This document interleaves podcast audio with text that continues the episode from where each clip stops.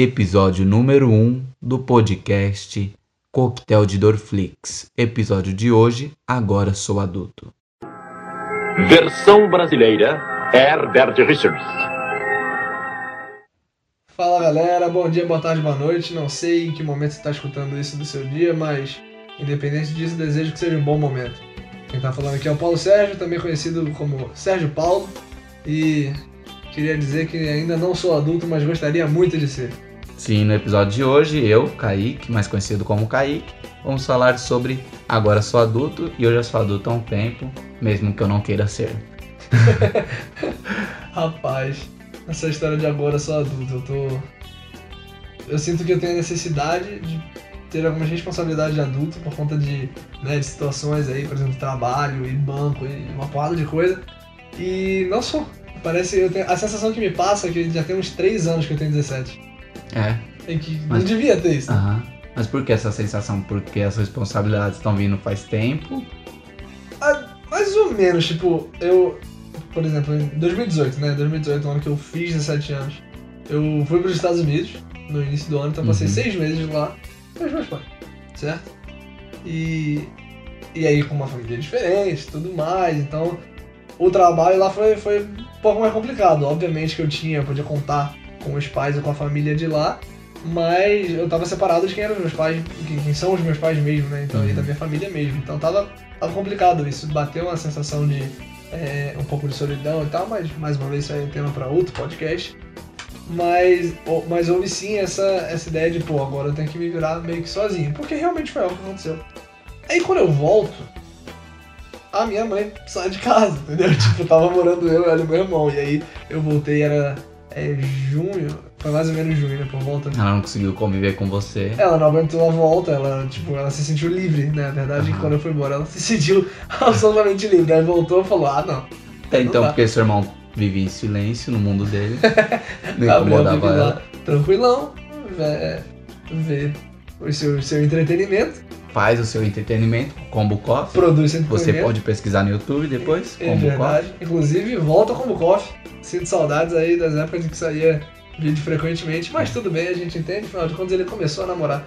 Então, começou não, ele já tá namorando, mas conforme o cidadão começa a namorar, ele para de produzir E como conteúdo. nós falamos no episódio piloto, prioridades não podem ser proteladas, né? Isso é fato. Prioridade não pode ser protulada. Espero que como coffee tenha escutado completamente o episódio anterior.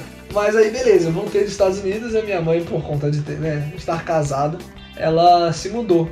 Então ficou morando eu e meu irmão. E aí nessa, é evidente que eu tinha também algumas responsabilidades com ele ali, de pô, avisar que eu ia, é, sei lá, não vou dormir em casa, não vou pra tal lugar, esse tipo de coisa. É bom as pessoas serem notificadas disso. E eu confesso que eu falhava em alguns aspectos nisso. Havia momentos em que eu não, não comentava com ele, eu tipo, como deixava pra contar muito depois, aí ficava preocupado e tal. E aí isso era ruim.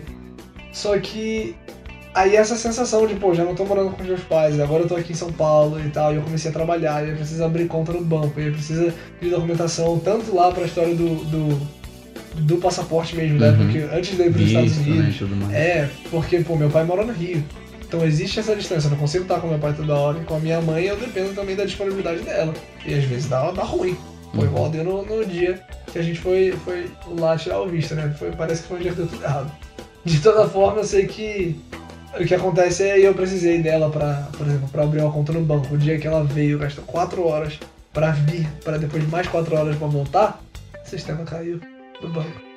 Falei, ah, não pode ser um negócio desse Era Banco do Brasil? era o Bradesco, mas parece que tudo caiu. Porque foi Porque faria sentido Banco do Brasil, né? Porque no Brasil nada funciona, então o Banco do Brasil a gente já deduz também não funcionaria. Você vê que Kaique quiser deixar a crítica pro momento. E é isso aí. Mas o. É que eu tenho conta no Banco do Brasil, né? Eu quis fazer uma crítica um pouco que real sobre a minha vida. Um pouco triste. É. Mas engraçado que uma vez o Banco do Brasil, eu tava morando no Equador, lá não tinha agência, porque era o Banco do Brasil. e eles Não era o Banco do Equador, né? É, não era o Banco do Equador. Se fosse o Banco do Equador, acho que eu não teria esse problema. Mas eles resolveram minha questão pela internet. Eu tava com meu celular bloqueado, porque era um dispositivo novo.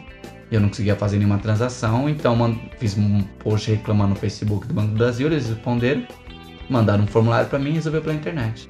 A única condição eles falaram assim: agora que a gente resolveu o seu problema, a gente pede por favor que você remova o post, se possível. Caramba, que bonito. Eu removi o post, fiz um post de elogio pra É, eles. falando, muito obrigado, Banco do Equador. Muita graça, né? Muitas graças. Então, assim, são essas coisas que tiveram que acontecer Uhum. ainda estão tendo que acontecer. Eu não consigo ter algumas atitudes. É, é, atitudes não, mas eu não consigo fazer, tomar algumas decisões e algumas ações sozinho porque eu não tenho a. a- não sou maior de idade ainda, entendeu? Então eu não consigo tomar essas ações. Comigo é engraçado que a vida foi um pouco diferente, porque eu fui pro exército, né, aos 18 anos, Não então tive os privilégios que o Sérgio Paulo não tive os privilégios que o Sérgio Paulo teve. Eu, por muito cedo, tive que sair de casa pra sustentar a família. Mentira. meu, botar, meu- botar comida na mesa. meu plano inicial, naquela época eu sonhava em fazer faculdade, né? Algo do passado, quando eu ainda era menino. Não que sabia o que era que vida. pergunte, menino Kaique, quantos anos você tem agora? Agora o menino Kaique tem 23 anos. um menino jovem ainda. Um garoto. e, e velho só na idade. Mentira, o pensamento é bem retrógrado também, mas quando eu entrei pro exército, velho, era engraçado que eu tinha que fazer as coisas. Naquela época eu não tinha vontade de fazer faculdade. Eu tinha vontade de fazer faculdade naquela época, hoje eu não tenho. Mas eu farei porque a sociedade me impõe. E brincadeira, vou fazer porque eu quero fazer. Mas naquela época meu plano era, vou fazer faculdade, não vou trabalhar, vou ficar em casa até terminar a faculdade. Sem fazer nada, só estudando. Pop. Mas o exército falou assim: esse plano não tá legal pra mim, vem pra cá servir comigo. E me levou obrigatoriamente por um ano. Só que todas as documentações que eu tinha que fazer, me apresentar na junta militar e tudo mais, ir no banco, criar conta, tudo isso na minha cabeça parecia tipo assim: eu não, não, não posso fazer isso, sabe? Eu não tenho autorização de pra fazer isso. Mas eu já tinha 18 anos. É engraçado como a vida te empurra a ser adulto, né? Te obriga a fazer as coisas sozinhos. No seu caso, você dependia ainda dos seus pais e depende, porque ainda tem 17 anos, ao contrário de Dom Pedro I ou Dom Pedro II, melhor corrigindo. Você não foi emancipado aos 6 Não para se tornar imperador e coroado aos 15. Mas enfim, Não, mas quando eu fizer 18 eu viro imperador assim. você vira imperador aos 18? Ah, não sabia. É, não, Legal, não no mano. Brasil, de No Brasil? Nilópolis. Ah, de Nilópolis, É. então tá explicado. Pô, não é no Brasil, é em Nilópolis. Nilópolis, grande cidade da Baixada Fluminense, pra quem não sabe. É a cidade de onde sou. É. é o quê? Qual que é a palavra? Não, é. Oriundo? Não sei. Oriundo. oriundo, muito bom, beleza. De onde sou oriundo. Tá, mas enfim. E uma coisa que me espantou de se tornar adulto lá, nesses di- quando eu estava com 18 anos no exército, é que eu acho que no primeiro final de semana que eu saí do quartel, que a gente ficava lá no quartel de segunda a sexta, Eu fui pro cabaré, né? eu não fui, graças a Deus. Porque eu era cristão, eu sou cristão. Glória a Deus. Glórias a Deus. Mas enfim, o pessoal saiu do quartel no- na sexta, é na sexta-feira. Tinha um bar na rua do quartel, os moleques foram pra lá tal. Tinha um ponto de ônibus em frente a esse bar, eu fiquei no ponto de ônibus, os moleques tudo no bar. E eles começaram a beber. E eu falei, meu Deus, eles podem beber? Como assim? Como assim eles estão bebendo? Mas eles já tinham 18 anos, sabe? Na minha cabeça, não, eles ainda são meninos, eles não têm essa idade. E que muito provavelmente começaram a beber aos 13. É, né? provavelmente sim. Estavam bebendo ali com 18 com tanta facilidade cerveja como se fosse água. É porque eles já bebiam desde os 13 anos, né? Porque sair do trabalho pra beber já é coisa de alcoólatra, né? Porque eu acho que quem bebe socialmente, ah, vamos sair pra beber. É uma outra coisa. A pessoa tá saindo pra beber. Uma pessoa está saindo do trabalho e indo beber, acho que já é um sinal de ser alcoólatra. Já, esse corre o perigo, né? Corre Eu acho que perigo. corre esse perigo sim.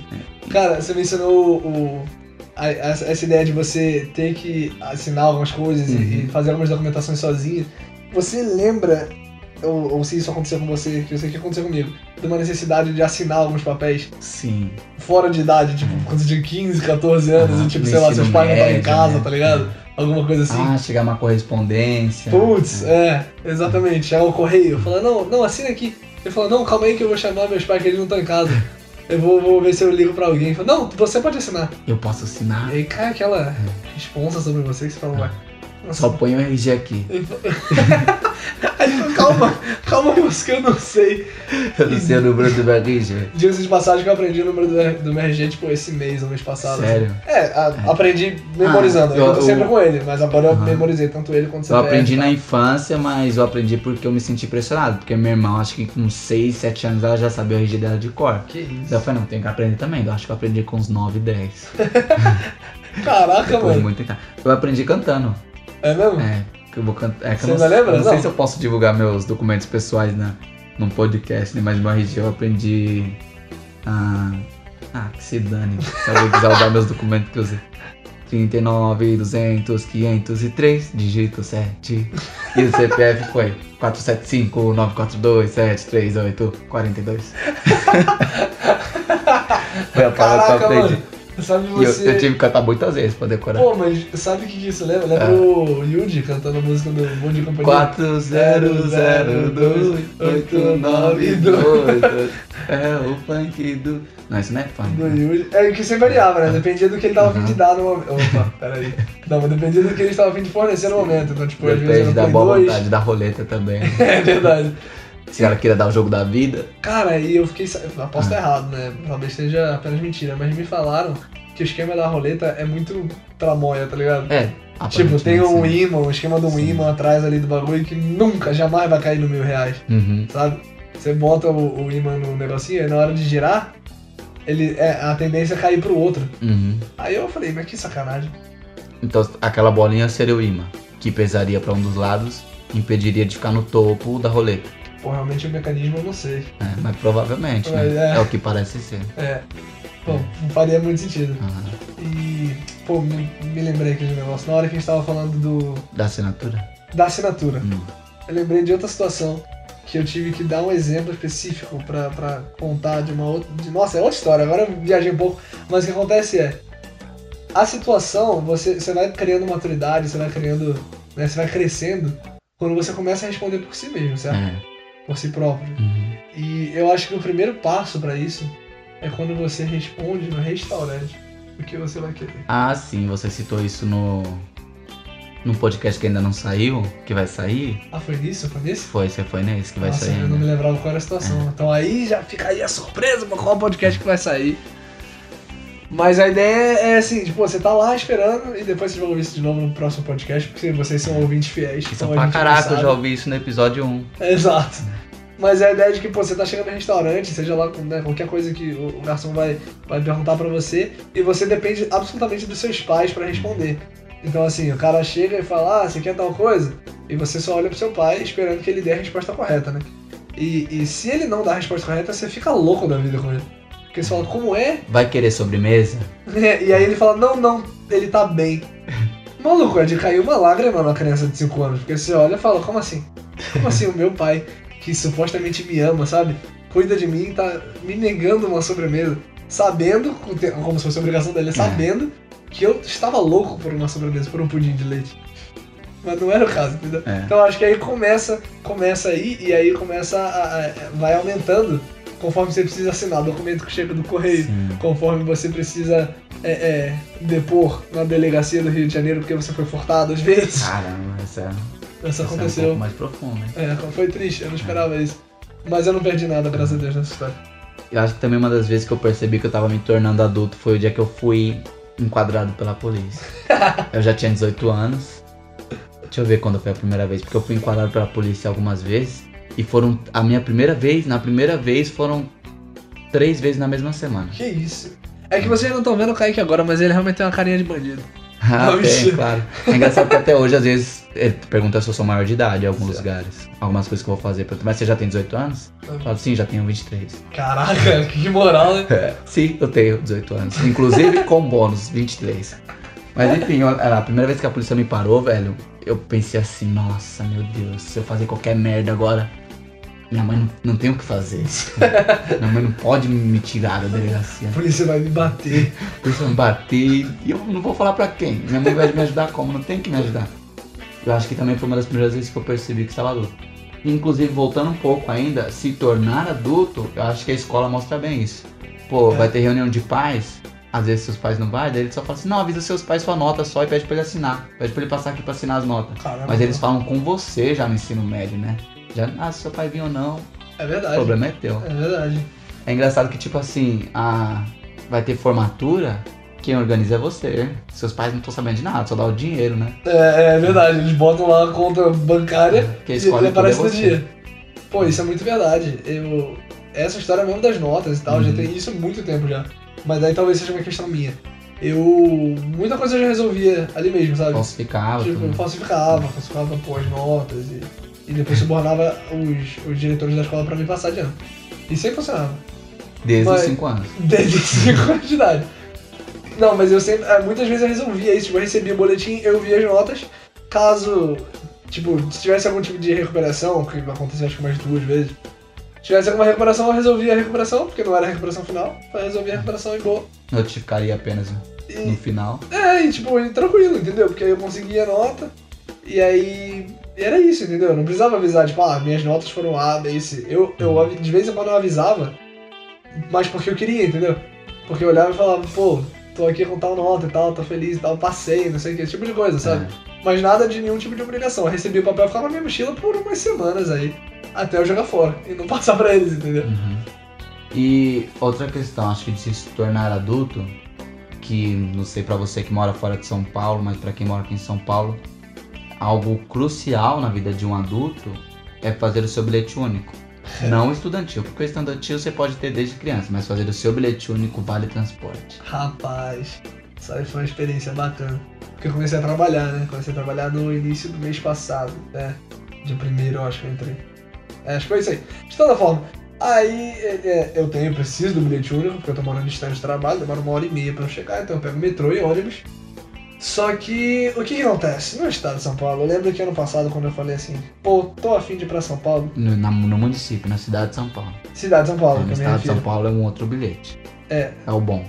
É um bilhete bom? É. Ah, então demole, não, beleza. Município, a cidade de São Paulo, a capital. é, antes, quando eu falei estou afim de ir pra São Paulo, eu me lembro de ter vindo pra cá algumas vezes, Algumas 30. algumas 30 no período de um mês, né? Aham. E, Uma por dia. e, e o bilhete era tipo 4 reais, né? É. Acho que ano passado era 4 Uhum, reais. Era 4 reais. Aí eu fui pro Rio, né? Fazer a minha cirurgia no olho, fazer, né? Botar o olho postiço, botar a prótese, de silicone, muito É. boa por sinal. inclusive. Aqui o olho como tá bonito. Vocês vendo? que não estão vendo, vocês não conseguem ver, mas está muito bem feito o acabamento em bicarbonato de poliacrílico. Está excelente. Eu botar aqui de volta. Mas, não, mas aí eu que. É, eu. Caramba, me perdi. Eu fui pro Rio. Aham. Quando eu voltei do Rio, já preparadíssimo pra ir pra São Paulo, porque foi voltar do Rio. E já, já, já fiquei aqui, entendeu? Depois que eu voltei pra Atibaia pra, pra arrumar minhas coisas lá, né? E. Pra comprar morango. pra comprar morango e flores. Hum. Depois só. Mas então eu vim pra cá e beleza. Só que aí nessa necessidade, quando eu olhei lá o preço do bilhete, meu amigo, tava 4,30. Falei, que isso? 4,30 é uma facada no peito. Você E não- Você não sabia que tinha aumentado? eu não tinha ideia, porque lá no Rio não, não Você foi com duas notinhas de dois, todo feliz. Na Felizíssimo. catraca rápida, né? Na catraca rápida, Na, na aguardando. fila rápida que você paga um bilhete com o valor exato. aguardando que, que, pô, eu recebesse, eu só ia entregar duas notinhas de dois e eu fosse receber o bilhete, mas não foi o caso. A mulher falou, cadê os 30 centavos? Falei, eu não sei. Não Que tem 30 centavos? Que 30 centavos a senhora está falando? Só apontou assim pro lado. Falou, ó, tá aqui. Mentira, essa situação foi totalmente hipotética, mas. É, É, sua cabeça. mas na minha assim. cabeça foi exatamente assim. Mas o que aconteceu foi isso. Eu olhei e falei, cara, 4,30, 4,30 é muita grana. Porque 30 centavos, tipo, pra quem pega toda hora, o, o- o metrô e ônibus, é muita grana. Aham. Porque você precisa disso, pô, você vai somando, isso dá muito dinheiro. E aí eu falei, pô, preciso do meu bilhete único.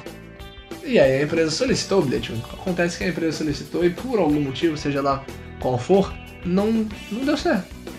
Falaram, ah, não, não tá chegando aqui, você tem que ir lá no terminal carrão. Não, falou assim, você tem que ir lá no carrão. Onde é o carro? Aí eu falei, demorou. falei, vou no carrão. Porque eu passo no carrão todo dia. Eu falei, vou no carrão. Aí eu chego lá, todo pimpão, né? Na, na estação de metrô do carrão. Aí eu chego lá na, na- no standzinho lá do bilhete único e falo, Olá, senhora. Olá, atendente, gostaria de retirar o meu bilhete único. Eu falei, a minha empresa solicitou, pois eu confio em minha empresa. E ela solicitou pra mim, já está com dinheiro aí dentro. Falei, você pode por favor me dar? Ela falou assim, não, mas não é que não, menina. Eu falei, mas como não é? Me falaram pra vir no carrão. Falou, não, é no terminal carrão. Eu falei, ah, não, pode ser. Sim, porque pra você que é de São, fora de São Paulo, aqui a gente fala tipo assim, ah, vamos pra Pinheiros, mas tem a estação de metrô Pinheiros, a estação de trem Pinheiros e o terminal de ônibus Pinheiros. Daí tem a mesma coisa no Carrão, a mesma coisa no Dom Pedro, em vários lugares. Então é, você tem que especificar aonde você quer ir pra que as pessoas possam Sim. se achar na vida. E o Né? que acontece é que, pô, o Sérgio Paulo pode estar morando em São Paulo, mas ele não é nativo. Ele não é. Nem de Atibaia é nativo. Ele não é nativo São de lugar Paulo. nenhum. Então eu não sabia, os caras falaram do carrão, eu fui pro carrão. Só que aí, pô, pra eu voltar pra, pro terminal o carrão, eu tenho que pegar um ônibus. Ah, o rolê que eu vou pegar esse ônibus era mais 4h30, entendeu? Aí eu era 4h30 pra pegar o ônibus, pra descer no ônibus, solicitar o meu bilhete único, pra depois pegar mais 4h30 pra voltar para o metrô do carrão e mais 4h30 pra poder então voltar pra casa. Então é muita grana que ia rodar nisso. Eu falei, não, deixa quieto. Eu, eu começo a trabalhar mais com, com nota, tudo bem. Até que então, a graça de Deus veio, caiu sobre mim. E eu, numa, num, num, num dia, decidi, falei, não, hoje eu vou retirar esse bilhete. Não sei como, mas hoje eu vou retirar esse bilhete. E aí eu fui, peguei um. chamei um Uber pra ir lá pra estação do. do terminal, carrão, não a estação de metrô. Cheguei lá, falei, ó, então, a minha empresa solicitou, aí o maluco pegou meu RG, né? Falou, ah, passa o documento aí pra ele, tá aqui. O maluco olhou, tá, tá, tá, tá, tá, tá, tá, né? Documentando as coisas, ele falou, é, não tem nenhum dinheiro aqui não, hein? Eu falei, não, peraí.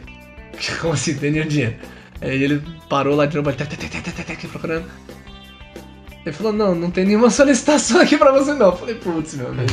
E aí, como é que faz? Ele falou, não, é tranquilo, você solicita aí no celular, agora a gente já tira pra você. Eu falei, mentira. Aham, é muito fácil. Eu falei, mentira, que esse é o trabalho que, tipo, que não deu certo até agora, entendeu? Ele falou, não, é tranquilo. Aí eu saí de lá com o bilhete na mão, me senti o puro paulistano. Não né? tem Mas- foto? No meu não. Ah. Ele tirou. Não, ele escaneou, né? Ele escaneou a fotinha do meu RG, mas não tem no, no bilhete mesmo. Mas aí eu olhei, eu fiquei meio frustrado, porque eu falei, cara, tanto de moeda que eu, que eu tive que guardar, sabe? Porque quatro e tre- não é uma moeda de 50 centavos, são 3 de 10. Ou, Ou uma de seja, 25 e. Ou 6 de 5, É. ou uma de 25 e uma de 5. Então, independente do que for, é- não é uma moeda de 30 centavos, entendeu? Aham. Então esse trabalhão, e as notas, e mano, e os trocos, e tipo. Dias cara, contando moeda. e exatamente, eu subindo ali na estação da Parada Inglesa, a rampinha tem, direto ali, com as moedas na mão aqui contando e tal, fazendo as contas. E eu, eu tenho certeza que me roubaram. É. Porque, porque assim, eu chegava na, na bilheteria umas três vezes, sem calma, umas três vezes. Eu já cheguei, e eu contei umas, sei lá, umas duas vezes antes. Eu olhava, não, tava beleza, 4,30, certinho. Eu falei, vou contar de novo, pra não ter erro, pra não ter que dar mais moeda pra essa mulher. Eu chegava lá, a mulher falava, não, tá faltando 10, 20. Eu falei, demorou então, mulher. Eu olhava pra ela escamado já, né? Eu falei, Eu sou Não. do Rio. Você eu tá falei, ligado que eu tu quer mentir pra mentiroso, né, vagabundo? Pô, peraí. Mas eu olhava e falava, tô com pressa? Já tô atrasado pro trabalho. Tenho que dar o dinheiro pra ela. Aí, mano, resolvi. Mas então sim, é uma sensação de, de muito adulto. Você ter o seu bilhete único, você ter o vale, o ticket de restaurante, É. você ter. Nossa, tudo de, de direito, cartão, de débito, essas É coisas. engraçado que hoje eu tava falando com um venezuelano, ele falou assim, nossa, aqui no Brasil tudo vocês resolvem com cartão, né? Tudo, é cartão do débito, cartão do crédito, cartão do bilhete único, cartão do Vale Refeição, é o cartão do convênio médico, é o cartão do convênio odontológico. E ele ficou muito impressionado com isso, sabe? Não trabalha com isso lá na Venezuela? Hã? Na Venezuela não é esse esquema, né? Em nenhum lugar do mundo, nem nos Estados Unidos se usa tanto cartão quanto usa no Brasil. Acho que o país, Brasil é o país do mundo que mais utiliza cartão de crédito. Caraca. mais maior número de transações. Mas também, sei lá por quê, né? A gente tem que ser bom em alguma coisa, né? e enfim, eu me lembro que no Equador eu tive que ensinar a mulher do cinema, do Cinemark, inclusive, a passar cartão de crédito. De crédito não, de débito. Ela, eu falei pra ela, vou pagar no cartão. Ela olhou meio assim, tá, tudo bem. Aí você ela mexeu, mexeu, Perdona, meu mexeu. senhor. Ela falou assim, eu acho que tá com problema seu cartão. Eu falei, não, você não tá com problema no cartão. Eu sei, é um Visa Travel Money. Eu comprei dólar. Ela falou assim, mas você tem saldo? Eu falei, é um Visa Travel Money. Eu comprei dólar. E depois de eu muita comprei, tentativa, eu comprei dólares. é, eles um Visa Travel Money, eu comprei dólares. Depois de um tempo, falei pra ela assim, isso que ajuda? Ela falou, você sabe usar isso aqui? Eu falei, sei. Falou, mas tem certeza? Eu falei, tenho. Ela falou, vem cá então. Daí ela me chamou pro cantinho do balcão assim, eu botei o valor, botei que era débito e pus a senha. Ela falou, ah, é sencillo, não? É fácil, né? Simples. Eu falei, é. Daí ela passou meu cartão. E aí você conseguiu ver o filme? Consegui Qual que era o ver filme? Era Bela e La Vista, La Fera. Be- Bela Fera. Ah, Bela e a Fera. Ele Eu assisti a Bela Fera duas vezes no cinema. É mesmo? Uma vez em espanhol no Cinemark e uma vez em inglês num cine americano que tem em Quito. Que todos os filmes são em inglês e o cinema só vai gringo. Bacana. Gostou do filme? Eu gostei. Essa versão live action bem legal, né? É. É. A fera ficou feia, mano, né? Mas Ficou, assim, é o mas objetivo, é, obviamente. objetivo, né? né? Bonito, que nem o do Ah. desenho, né? É, o desenho, ele, ele parece que é um, tipo, Um uma juba, príncipe, né? Um príncipe com passar dove no, na É. chuva, crescer mesmo, caramba, quatro. Mas, enfim, voltando a- um pouquinho atrás, desculpa a gente voar um pouco, é que essa é a vida do jovem. É, e se você for analisar, no, no atual horário são 2h52 da manhã. 2h52, não é 9h52. É. Mas 2h52 da manhã. Então, às vezes o jovem. funciona, Às né? vezes o jovem fica mais complicado, Uhum. né? Eu quero voltar no assunto chamado bilhete único. Ok. Que, pô, pra mim foi muito fácil, porque foi complicado, porque eu comecei a trabalhar, tinha trabalhado no exército antes, trabalhava em Osasco, lá não existe essas coisas de bilhete único, essas tecnologias todas. Então usava dinheiro em Osasco. Então, quando eu fui trabalhar registrado pela primeira vez, que é nessa empresa que eu tô agora, eu me falaram pra mim, você tem que ter um bilhete único. Eu falei, beleza. Daí eu fui no Google, né, pesquisar como fazer bilhete único. Daí falaram que tinha que fazer um cadastro e depois era só ir no terminal de ônibus retirar. Qual terminal de ônibus? De Pinheiros. Ah, né, ok. Porque eu moro na Zona Oeste, né? Daí eu fui de Pinheiros. Tinha uma fila enorme. Eu tava meio atrasado pra ir trabalhar, eu tava meio preocupado que essa fila desse tempo. Nesse dia eu deixei de ir de moto, fui de metrô só pra pegar o bilhete único. Enfrentei a fila em choque, com medo de não ser aquela fila. Saquei dinheiro, achando que tinha que pagar taxa, alguma coisa.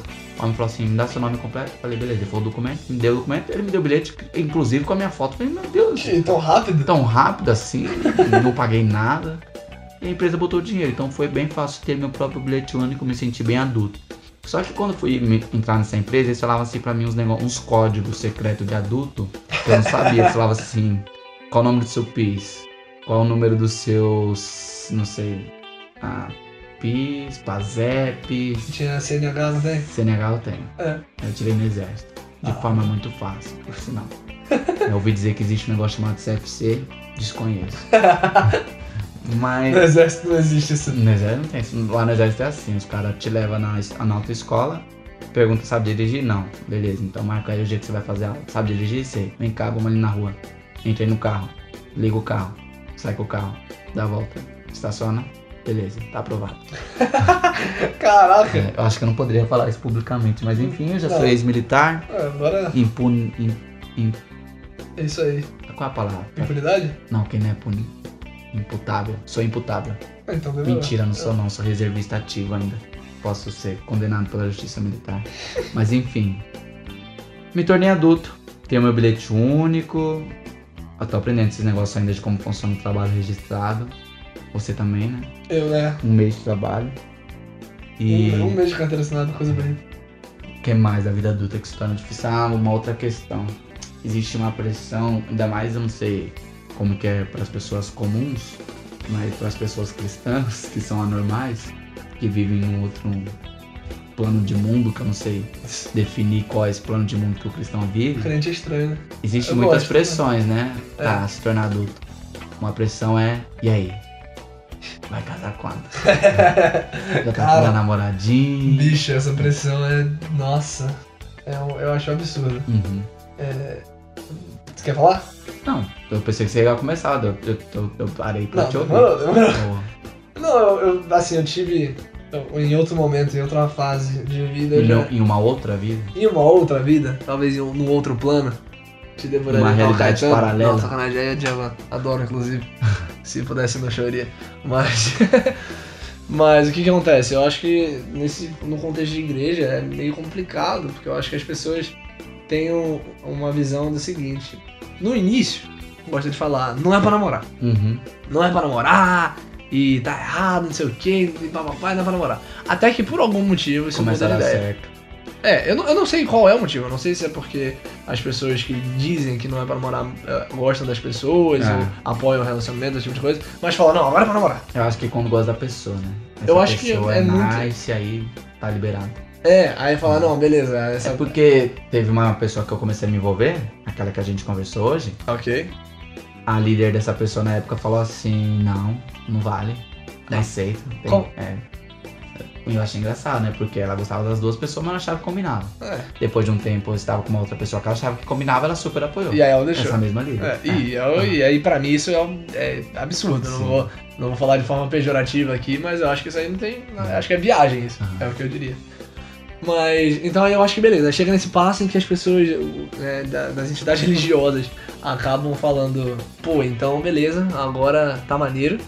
O problema é que eu acho que no- num relacionamento que, que é considerado cristão, no contexto cristão, o que acontece é que existe uma pressão imensa sobre você acelerar muitas coisas. É. Então, tipo, Tudo tem que ser rápido. é, por algum motivo tudo tem que ser rápido. Então, É porque beleza. Jesus vai voltar, né? Então a gente tem que fazer tudo antes de Jesus voltar. Acelera o processo, já casa com 20 anos de idade mesmo e resolve isso tudo antes. Mas aí então beleza, você começou, você pensou que está afim de uma pessoa, você começa a flertar, coisa, aquela coisa despretensiosa, sabe? Uhum. Você começa e aí já chega gente pra você. Pô, tá gostando, né? Pô, tu tá, tu tá apaixonadão, né? Pô, ela também, não sei o quê. E aí começa, beleza, aí faz. E aí o conselho geralmente é, pô, fala pra ela, entendeu? Um- Uma pausa, porque provavelmente tem pessoas que não são desse ramo cristão, desse meio crazy. Mas enfim, se você não é do meio cristão, é, há muitas questões também, porque pra você que não é cristão é fácil resolver as coisas. Tô gostando, ela tá gostando, beleza, nice. Mas pro meio cristão não, tem toda uma, um- uma organização por trás de um projeto chamado namoro, que é planejamento, execução, verificar se vai ter orçamento. Tem que verificar Se tem renda, né, se tem pra- pra renda, pagar o se os alicerces vão bater. Então é bem difícil no nosso, na nossa questão cristã de iniciar um relacionamento. Não é fácil, tipo assim, você é bonita, você é bonito, vamos beijar, beijo é bom, namorar. Pô, tô zoando, tô zoando, sei que não é assim É. para as pessoas comuns, mas Inclusive, o Kaique falou de um jeito, ele falou assim, não, ah, se você não é cristão, pra você é fácil resolver as coisas. nesse Eu acho. Não, não, eu não tô falando que tá errado, mas eu acho que deveria ser assim. Eu acho que não tem. pro cristão, Eu acho que não tem que ter muita complicação quando tem, não. É, é, Mas é não, digo, não digo pra um namoro desregrado, não, de forma alguma. Só que aí existe todo esse planejamento Sim. e essa pressão pro namoro, e aí que tipo, acaba dando errado. Que aí acaba dando errado. Aham. Você fala, não, tem que começar a trocar ideia. Tem que, não, tem que começar a falar que tá afim da pessoa. Aí existe um processo que, mais uma vez, pra quem não está familiarizado no contexto cristão, existe um processo que muita gente adota que é o famoso orar. Nossa, agora estamos orando. Engraçado que depois você fica velho, esse pensamento muda. Quanto Muda mais velho, muda. Porque esses dias totalmente, eu tava é. falando com aquela pessoa, que a gente Uhum. tava me chamando, aquela pessoa me disse assim, Kaique, se fosse hoje em dia, você iria orar? Eu falei assim, de verdade eu nunca quis, mas hoje em dia muito menos. Porque já tem um vínculo, velho. Então qualquer resposta que Deus te dê, você vai ignorar, Você- porque você é. já tem Você decisão dentro forma de que você. você quiser né? ali, né? Então, acho que depois de uma certa idade você vê que tudo é vaidade. Exato. Como E diria é- o grande Cláudio, se joga. e- Exato, o grande Clauvi. Clá- É, pra quem não sabe, Cláudio Vi é um filósofo grego carioca contemporâneo e ele é um grande homem. Eu, eu, pra mim, ele é um dos caras. Sim, é um dos mais maiores sábios grego carioca da atualidade. E agora não é nem sacanagem, não, realmente. Acho que o cara muito sábio. Inclusive, qualquer dia desse ele tá no podcast com a gente, já confirmou. Só não Sim, sabe na primeira foi. temporada ainda, eu acredito. E é, viu? É, e vai ser um episódio muito interessante, vocês vão gostar. Mas aí então tem todo esse processo, aí fala assim, não, você tem que começar a orar, aí você começa a orar. E, e a oração, que é uma coisa que realmente, é, até hoje eu tenho dificuldade de entender. Eu, num, num último relacionamento, eu estava disposto, porque a pessoa queria. quantos? Oi? No último de quantos? No último, num total de um. Ah, tá. É. Eu tive um relacionamento, então no último relacionamento. é, é, eu não, não era uma parada que era muito meu alvo, Sim. nessa história da ah, vamos orar. Mas por circunstâncias de, né, de Do várias circunstâncias, protocolo, né? do protocolo que havia de ser seguido, eu. eu De ter o alvará de autorização. Exato. Eu tava disponível a isso, entendeu? Eu falei, não, beleza, se é pra orar durante tanto tempo, pra fazer não sei o que, depois de tanto tempo eu faço, porque eu Você tô tem que afim trabalhar sete anos. mesmo. Se você tem que trabalhar sete anos pra casar com a outra irmã, e depois mais Isso é uma anos. história bíblica bem complicada de um rapaz, um menininho chamava Jacó. Esse menininho gostava de uma menina, o pai dela falou assim: ó, pra você ficar com a minha filha, tem que trabalhar por ela sete anos. Trabalhou sete anos, depois ele falou assim: ah, só que ela é a mais nova, então você É. vai ter que casar com a mais velha. Trabalha mais sete anos que eu também te dou a mais nova. Só foi mó tramóia do pai, porque Aham. ele só descobriu que casou com a mina que não era tão bonita quanto que ele Da lua queria. de Bel. Na lua de mel, porque já tava loucaço Foi da festa. Ficou louco, Muito Dolly Citrus com baira laica. ficou louco na festa, foi lá, casou, consumou, conheceu. É, A sua conheceu esposa. A sua esposa. E, e aí depois, pode falar aí. Não é a que eu queria. Então ele trabalhou 14 anos pra ter a menina que ele queria. Então, só que assim, na minha atual situação lá daquela, daquela história, eu tava disposto, tá ligado? Eu 20 trabalharia, anos. mano, podia falar, trabalha tantos anos, eu trabalho, tá ligado? E. e Parecia que valia a pena. parecia total. E agora? E agora? É. Pô, maluco, agora você me fala, ah, trabalha duas semaninhas aí, eu falo, então demorou, valeu, um abraço, tô indo embora. Mas. Tomara que isso não chegue nos ouvidos, meu Deus do céu! Quer que eu edite? Sacanagem, não, eu quero mais do que isso, mano. É. Aí. É Deus me livre, mas quem me dera, né? Exatamente. Mas, é, aí, nossa, é porque aí é, já tô enrolando pra caramba nesse assunto, mas é, tem essa história, de, beleza, começou a orar, e aí depois de orar você tem que começar a namorar. E no namoro, a a pessoa, a igreja parece que pergunta pra você, e aí, quando é que vai casar? Tá ligado? Parece que a instituição te olha quando você entra no culto, né? É, Todo exatamente, tipo, ah lá, estão namorando. E, e tem gente, obviamente, que vai olhar e falar, ah, que bonitinho, já me namorando, não sei o quê. Mas eu acho que existe sim essa pressão pro casamento, e é, é muito perigoso isso. Sim. Porque o, você tem. Ah, eu, da forma que eu penso, e na verdade eu não digo que seja isso a única maneira certa de ser feita, porque existem casos e casos, mas. Ao meu ver, o, o meu desejo é que vou casar, eu caso uma vez só, entendeu? Uhum. E, e casaria uma vez só, esse é o meu desejo. Então, Ah, eu tenho até o dia do casamento pra terminar. rapaz. entendeu? Eu ficaria, eu ficaria muito pistola se terminar. Se terminar no, no, no dia. No dia principalmente, mas no- nos minutos finais ali de preparação, nos É. Não. últimos dias. De forma alguma é o alvo. Eu não acho Uhum. bacana, eu não acho legal que uma pessoa. Eu acho que até o momento que manda o convite, mandou o convite já era. Já era? Você já Vamos casou? casar, depois separa. Mandou- Porque vai ser muito constrangedor ter que, ó, pessoal, tá ligado aquele convite? Cancela. Então, cancela. Vai muda- ter, vai estar chovendo. no É. dia. muda a data, muda- aproveita e muda a noiva também, porque não deu certo. Mas. Não, mas, cara, é, é- é pesado falar desse Aham. jeito, porque realmente não é legal que uma pessoa pô, chega no altar e fala, ah, você aceita? Fala, não, não é maneiro isso, entendeu? Só que ao mesmo tempo, até chegar o casamento, até a hora de falar, declara marido e mulher, pô, aí pra mim, ao meu ver, é, é- o alvo é que não tem a volta daí, Uhum. entendeu? Então você tem até ali pra falar, putz, realmente não quero.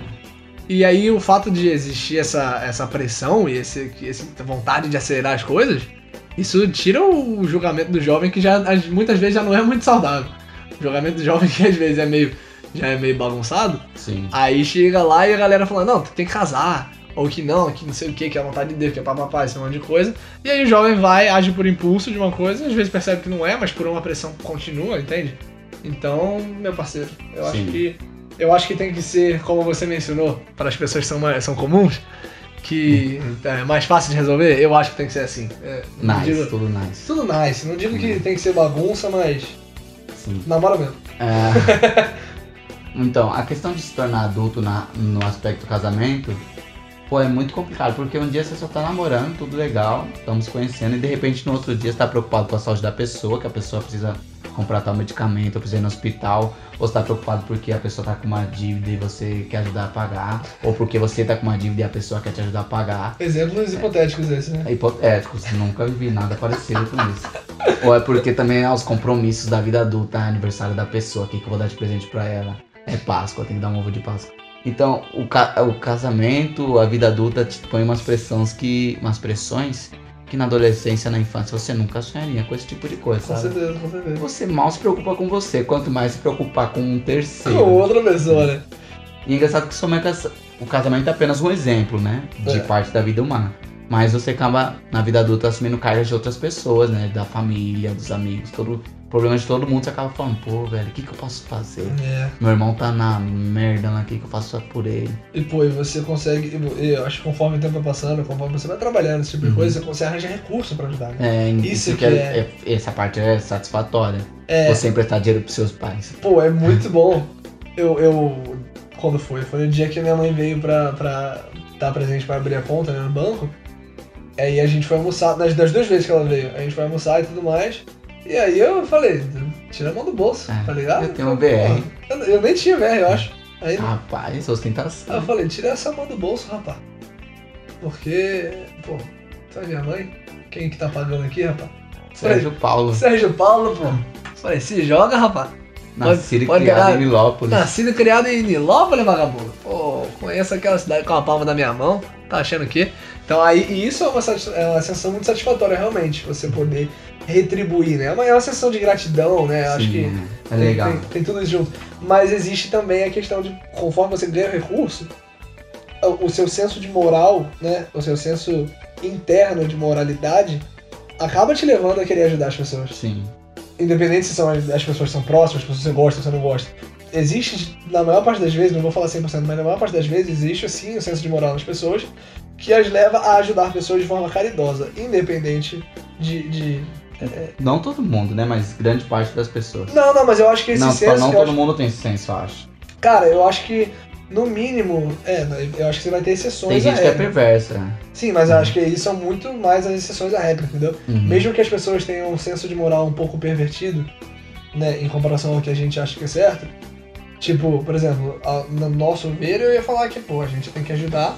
Quem que a gente tem que ajudar? Pai e mãe. Sim, pai e mãe, Não, tô dando o próximo, todo mundo. todo mundo. É, né? todas a, as a, a pessoa em necessidade, né? Aquele que precisa de ajuda, a gente tem que ajudar. Só que existem pessoas que têm o senso de moralidade que não bate necessariamente com Terra. esse. Sim. Você vai ajudar quem você ama. Tem gente que vai falar, mano, tem que ferrar quem você não gosta, entendeu? Então, assim, existem sensos de moralidades um pouco deturpados, né? é, é, diferentes do que a gente está acostumado. De toda forma, as pessoas, no geral, têm um, um, um senso que vai levar elas a ajudar, no mínimo, alguém. Então, no mínimo, como se fosse um senso de gratidão, esse tipo de coisa. O problema é que aí, conforme você vai ganhando recurso, essa coisa vai meio que te falando dentro de você, tipo, putz, eu preciso ajudar o fulano, tá ligado? É. Tipo, nossa, o fulano tá devendo, sei lá, mano, cinco conto, tá ligado? O problema é quando você deve também, né? É verdade, aí na falta de recurso não tem nem como se ajudar. né? É, você sente e chora junto. É. Mas essa questão. Eita, até esqueci, tava pensando que você falou. Ah, um minuto eu penso que esqueci. Já foi. Ah, tá. A questão dos recursos é, é legal também porque você se. Além de ter uma preocupação, você tem o interesse né, de, por exemplo, a Previdência, a Previdência Social. Aqui no Brasil, no caso. O adulto, o adulto que é de jovem, dos 18 aos 40 anos, que é a maior faixa etária de trabalhadores. É. Esse adulto, ele sustenta os idosos e as crianças, né? Porque o idoso já não trabalha mais, então ele é aposentado. É, E a criança, ela é dependente do adulto. a população tá loucamente ativa, né? Então a gente meio que entra nesse mecanismo, né? De agora eu sou parte da engrenagem, eu tenho que movimentar para que tudo continue dando certo, né? São Paulo trabalha, tem que trabalhar e sair correndo. Então, né? Engraçado em São Paulo, que a vida adulta te exige correr, né? Todo mundo tá correndo, você não sabe por quê, mas você corre junto. Bicho, isso, é- isso é um absurdo. Você ainda não entendeu? Não, não, eu ent- entendi, mas eu, eu, não- eu me recuso geralmente, sabia? A correr? É, a não, a não ser que eu esteja atrasado. As Daí- pessoas não te batem? não. Ah, não, tromba, né? Mas. Paciência, tá ligado? É porque você ainda não pegou o time da cidade. É, não, eu não digo isso. Que Como que diz meu amigo Marrom, você ainda não sentiu a vibe, A a, vibe. pegada da cidade. Quem é essa, esse Marão? Marão. Marrom, ele é venezuelano, mora aqui em São Paulo. Excelente. E ele tem aventuras muito loucas pela cidade aí. E ele fala que essa é a pegada da cidade. Marão escuta o nosso podcast, não? Eu acho que não, porque é muito longo, né, pra ouvir português tanto tempo. É verdade. Não, manda pra ele. Fala. Vou mandar pra ele, falei, você. citar, citei você no finalzinho. Tem que ouvir. Não, mas aí eu, eu- o que que acontece? Eu acho que é, é- não é uma questão de eu não ter o timing. Talvez, Sim. talvez seja isso também. Mas eu acho que é mais a questão de eu. Cara, eu olho e eu falo, cara, não, não existe necessidade de estar correto, né? Mas você não tá atrasado? Não, quando eu tô atrasado, eu corro, mas porque o aí, paulista sempre tá atrasado. independente se ele tá antes. gente- é porque a gente faz as contas assim. Se eu tenho que estar meio-dia, meu ônibus vai passar 11 e 15. A gente sabe pelo aplicativo. Certo. Então tem Muito. que chegar lá 11 e 14, porque provavelmente ele pode chegar antes. 11 e 14 ou 11 e 16. Ele não vai chegar 11 e 15. Óbvio. Então você vai lá 11 e 14. Então você pega o ônibus no horário. Você vai chegar no metrô, sei lá, 11 e meia. Esse metrô vai te deixar na sua estação 11 e 56. 4 minutos você anda até seu trabalho. Chega em meio dia em ponto lá. Então o paulista é assim. E se alguma coisa der errado, ele tá ferrado. Então ele já anda acelerado, contando que vai ganhar alguns segundos de gordurinha pra queimar. entendeu? Não faz sentido essa expressão Cara, gordurinha pra queimar? Não, faz, eu Ah, tá. gostei, eu achei, achei bacana. Mas é porque eu acho que assim, eu acho improvável, improvável que numa cidade de. Quantas pessoas tem? 16 milhões? É, aproximadamente. É. Na Grande São Paulo, né? São Grande São Paulo, Paulo e cidades vizinhas. É. Na Grande São Paulo eu acho improvável que no, no- numa região assim, 16 milhões de pessoas estejam acho que até constantemente. Estejam constantemente atrasadas, saca? Sim. E, e E porque, por exemplo, também não é só no metrô, né? Não, em qualquer lugar. É em qualquer lugar. Você, Uhum. vê, você vê o cara andando, o maluco tá andando freneticamente, sabe? É. Tipo, ele tá andando ali, pô, bitolado pra caramba. E aí eu olho isso e falo, não pode, não pode ser isso. Você perde um monte de coisa. Eu lembro de uma vez estar almoçando num, num restaurante com. Você perde a propaganda do Netflix no metrô. Exato, você não, você não olha, você não Você vê. não sabe qual filme Você não vê o Bird. Box, tá ligado? Aham. E aí. É, é, mas eu lembro de um dia eu tava almoçando com uma, com uma amiga minha e a gente comendo, só que ela tava demorando, demorando um pouco mais pra pegar o prato dela no, andar de baixo e eu já tinha subido. Nessa que eu tinha subido, eu vi, no mínimo, no mínimo, umas mesas rodando três, quatro vezes. É. Então, tipo, sentava um cara, tá, tá, tá, tá, comia e vazava, sentava outro, tá, tá, comia e vazava.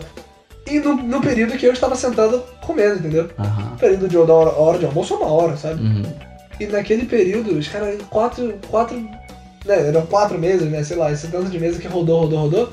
Eu olho e falo, caramba, tipo, o que, que essas pessoas têm que fazer, entendeu? Sim. E às vezes, obviamente, que vai ter gente que tem essa necessidade sim, mas eu acho que é um exagero a mais que eu, eu não gosto de, de participar, entendeu? Acho que é muita pressa desnecessária, isso me deixa estressado na vida adulta. É, a vida adulta é complicada. E, bom, trazendo ainda pro contexto paulista paulistano, de quem mora na capital, acho que a maior evidência da vida adulta do cidadão paulista paulistano, ou de um agregado como o seu caso, é entender a estação Paulista e Consolação. Você entender que a Paulista tá na Consolação e a Consolação tá na Paulista. Eu acho que ali evidencia que você é um adulto. Por quê? Porque você já aprendeu a andar no subterrâneo daquela região. E nunca que uma criança, um adolescente. O adolescente até anda, mas provavelmente ele esteja andando bêbado. Tipo, adolescente paulista paulistano indo pra uma balada. Mas o adulto paulistano ele vai conscientemente, ele sabe cada beco que ele entra no metrô, ele sabe onde ele faz as baldeações. Você ainda tá aprendendo, né? Eu tô aprendendo. Mas a bem. vida paulistana é, é isso que é ser adulto em São Paulo. Você poder se locomover. É se locomover. É isso? Cara, teve uma vez que eu. eu nessa história né, da Aham. Consolação e da, e da, Da Paulista, Paulista. que me falaram assim, não, desce. Eu não lembro. Foram bem não. específicos. A gente vai pra Paulista. É, já Paulista e desce na Consolação. Eu falei, demorou. Desci na Consolação. O problema é que não basta, Descer na consolação. porque você tem 15 saídas da Quatro Consolação, saídas, entendeu? duas de cada lado. Exato. Aham. Aí eu saí de uma. Eu falei, demorou, saí. E agora? Não, não, você tem quatro de cada lado, mas você tem uma principal, que, Sim. que você sai no meio da Paulista, sei lá onde você sai.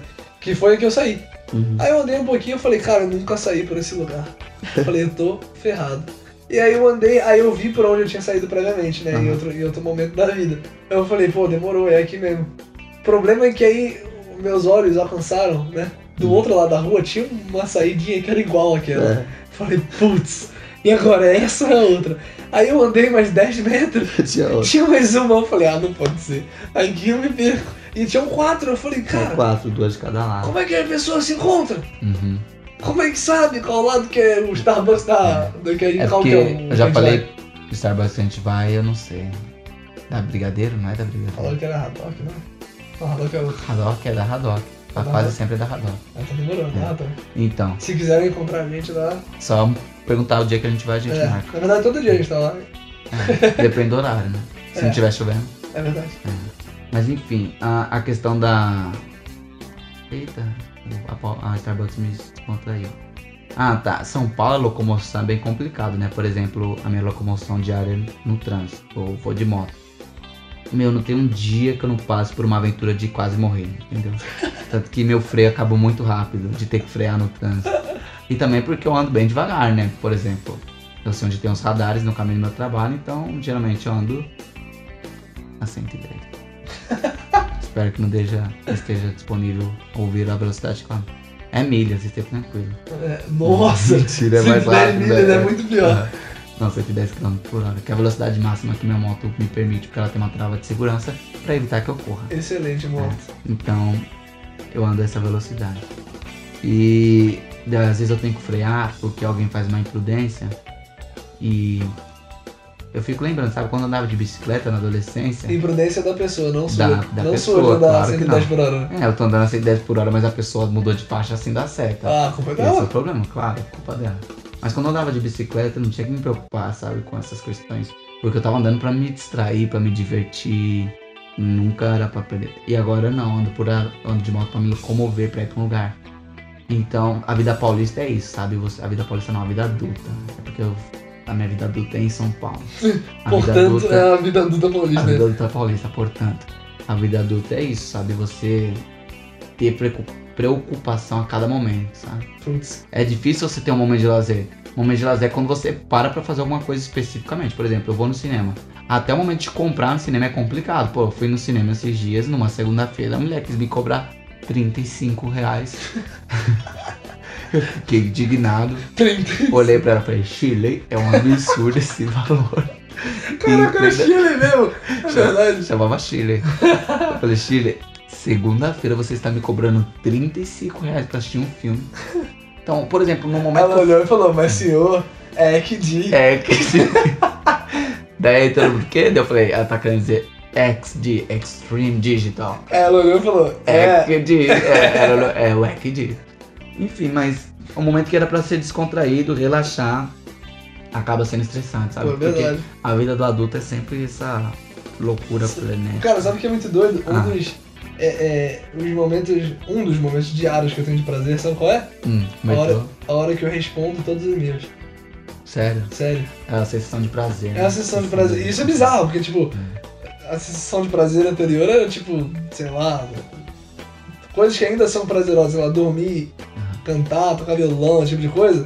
E hoje, É. No meu um trabalho não, grande prazer é você resolver as pendências do trabalho. No meu trabalho nunca acaba o trabalho, entendeu? Só acaba na hora que eu vou embora. Mas no Nossa. outro dia que chegar vai ter mais. Então meu prazer é na hora que dá 8 horas e 12 minutos que eu posso colocar lá no meu ponto de horas que finalizei aquele dia. Foi um momento de prazer. Ah, o seu é de. de... Eu É tenho- banco de horas, mas é bem. É, é um banco assim, de horas, não, não é batida, é um, é um site lá que eu ponho meu login, minha senha. Cada vez que eu vou fazer um break, ou cada vez que eu vou pro almoço, cada vez que eu entro, eu saio, Paulo, eu boto lá meu, meu login e minha senha, dizendo, ó, tô entrando, tô saindo. bacana, bicho. É, não é não. Não, não é, mas o, o problema é que assim, quando não é documentado, Ah, sim, quando é documentado é bagunça, eu tô ligado. que você tá é, dizer. entendeu? Eu não, Ah, não, é sua vida pessoal, tá amarrado exemplo. aqui, né? Longe de mim querer Reclamar de um mês de trabalho. de uma grande empresa que me, me abrigou, né? Tem me aceitado com tanto amor e carinho. Mas, eis que, né, houve já momentos em que tive que trabalhar de sábado e domingo. Uhum. E aí talvez eu consiga, eu acredito que eu vou conseguir aí nos dois dias, se Deus permitir. Amém. Amém. Mas. Mas aí eu fico meio à mercê dessa, da, da- confiança, né? Do, do que meu as pessoas não, lembram. cada minutinho tá registrado lá. Então, se eu chego atrasado, eu fico devendo minutos. Se, se minha chefe tiver de bom humor, senão ela já desconta do meu salário logo de cara. Que isso, é mesmo? Não, a minha chefe é um amor de pessoa, né? Mas. Mandar De que ela vai verdade, ouvir. ela vai ouvir. Vai que ela escuta. Não, ela vai ouvir, vou mandar pra ela. Inclusive um beijo. Não vou falar o nome pra não expor a pessoa. Chile. Chile. Chile agora vai ser o nome hipotético aqui no ah, coquetel de Dorflix. Mas enfim, a- cada minuto é documentado, sabe? E a vida adulta é isso, você tem que registrar todas as coisas. Eu tive muito problema na vida quando eu tava trabalhando com a organização americana lá no Equador, por não documentar as coisas. Tive problemas financeiros por isso. Mas enfim, a vida adulta, a vida adulta é ter prejuízo financeiro, Putz. é ter dívida, Nossa, teu nome sujo. ah, ter nome sujo, limpar, sujar de novo, Tem aquela sensação boa de limpar e depois. parcelar, Nossa, ficar desempregado. pegar empréstimo. aham. Perigoso. sem ter como pagar. Nossa, isso é perigosíssimo. É, Mas acontece também. é a vida adulta. Caramba. Mas o que você gosta? Fala. Da vida adulta? É. Não. Não gosta? Não, Não não, gosta? gosto. Não. Não, porque é- de verdade, a, a vida da infância e da adolescência era muito prazerosa, não tinha preocupação nenhuma. Meu, eu tinha muito tempo livre. Agora na vida adulta eu não tenho tempo livre. Eu tenho esperança de chegar ao final de semana. Não, os dias são prazerosos na fase que eu tô vivendo na minha vida. Mas houve momentos que não, porque só o final de semana era prazeroso. Só que quando chega o final de semana, já acaba, entendeu? Já começa de novo a semana. É mesmo. Então a vida adulta não tem pausa. E eu- uma coisa que tem acontecido comigo é. E, pô, eu tenho consciência de que é, tipo, é só um mês de trabalho, né? Uhum. não é grande coisa ainda. Mas o que tem acontecido comigo é o seguinte: eu tô lá, né, bah, trabalhando, e aí, quando chega no, no, no final de semana, eu tento encaixar tudo no final de semana que eu queria Sim. fazer. Só que, o, o- tipo, durante a semana eu me canso, pra no final de semana relaxar. Só que aí chega o final de semana e eu jogo tudo que eu, tinha, que, eu gostaria de fazer no final de semana e eu me canso também, entendeu? E volta a trabalhar cansado. E volto destruído na segunda-feira. Sim. Então o final de semana tem que sim ser de alguma forma, a gente tem que ter nosso dia sabático, É. entende? Aham. Pra descansar e adorar a Deus. Deus foi perfeito ao criar o dia sabático. Pô, sete dias, É. seis dias você pode, nossa, enlouquecer. Daí depois, chega no sétimo dia, Descansa. dorme e adora. Mas o, o adulto não aprendeu isso. O adulto não aprendeu. É, Eu falo sempre pro Sérgio Paulo que quando ele fazer 18 anos ele vai ganhar um curso da vida, né? Que é o manual da vida adulta. E nesse curso ele vai aprender várias lições preciosas de como viver como um adulto. E é importante ter esse curso. Você que tem mais de 18 anos, você sabe bem do que eu tô falando. Mentira, não tem nenhum curso, mas a vida te imputa responsabilidades como se você tivesse aprendido isso na escola. Mas é um curso, seria um curso interessante, né? Tipo, de tantas horas e Eu tal. acho que a gente podia trocar sociologia na escola por uma matéria sobre a vida adulta. Caraca. Falando o que que é INSS, como abrir uma conta no banco. Putz! Nossa, teria sido muito útil. Seria muito Eu não útil. trocaria sociologia, talvez. Por quê? Talvez eu... Ah, eu gosto. Do estudo da sociedade? É, Eu também, maneiro. mas é uma Acho matéria que dois gostam de 30 que tá na sala. É verdade. A vida adulta seria mais útil pros 30. Daí, democraticamente falando. Aham. Democraticamente falando, a gente elimina todas as matérias. É É verdade. Rapaz, mas é, rapaz, essa vida adulta. Entendeu? Ela tem, tem me tratado bem. Porque é, eu vou falar aí uma coisa que é meio que uma filosofia de vida. Não Uhum. sei se é. Não sei não, na verdade eu acredito que não tenha sido algo que eu adotei em momento algum da minha vida, mas na verdade é algo que eu. que eu tenho. que eu simplesmente talvez seja algo de mim, entende? Hum, talvez da minha personalidade. Mas eu vejo as coisas da seguinte forma, eu, eu me recuso a, a aceitar ou a poder, tipo, conversar. é, é, quando alguém me perguntar, ah, pô, e a época da sua vida, qual a sua época favorita, qual é. Qual foi o melhor tempo da sua vida? Porque eu já perguntei isso para algumas pessoas. uhum. E as pessoas sempre falavam, pô, meu ensino médio, meus 13 anos. Eu já ouvi gente falando meus 13 anos. Falei, caraca, que vida louca essa pessoa deve ter tido aos 13, tá ligado? Eu nem lembro. Mas é. Especificamente os mais O que velho. aconteceu aos 13 anos? É. Mas não sempre as pessoas falam uma época que já se passou. É. Independente se é o ensino médio ou se é tipo, ah, pô, quando eu tinha 25, entendeu? É, sempre falar de uma época que já se passou. E eu não gosto dessa ideia. Eu, eu- eu me recuso, assim, sabe? A, a responder que a melhor época da minha vida já passou. Sim. Falei, mano, a melhor época da minha vida é o que eu tô vivendo. E se não for, eu faço ser. Eu tenho dificuldade de escolher o que é favorito na minha vida. A única coisa que eu consigo de- definir que é favorita é minha comida, que é pão, e minha cor, que é laranja. Mas música, filme, roupa, qualquer outra coisa eu não consigo definir favorito. Mas fase da minha vida, eu posso afirmar sem medo nenhum que hoje é a melhor fase da minha vida que eu estou vivendo, do que eu já vivi até aqui. E eu sei que a melhor fase da minha vida é o que eu ainda irei viver. Pô, cara, sempre tenho essa esperança de que o amanhã será melhor. lógico. é Geralmente o amanhã é um pouquinho mais bosta, dependendo. Mas eu tenho Mas aí depois de amanhã- Depois de amanhã vai ser topzera. isso. Cara, Ok. não, é muito isso. É, essa sensação. Eu, não, eu não, não gosto dessa, dessa ideia de que passou. É uma cabeça de 80 anos, né? Uma pessoa que pensa assim, pô, eu vivi, sabe? É, pô, Ah. já passou a parte legal. Eu falei, negativo, cara. Quem faz legal, quem faz negócio maneiro sou eu, entendeu? E, e- e é isso que vai ser.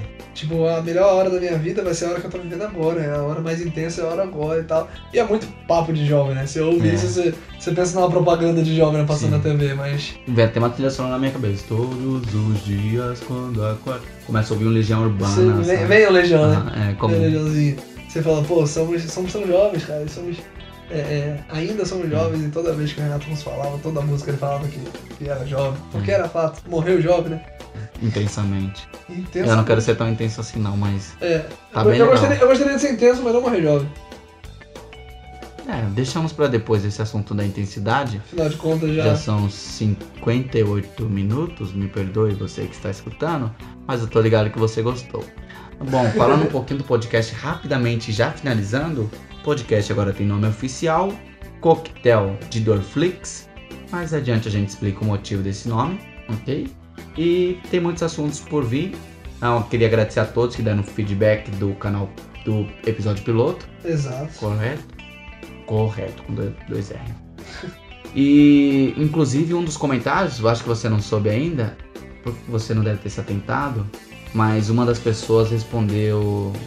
Aquela garota que mandou áudios. Ok. Ela respondeu assim, dizendo.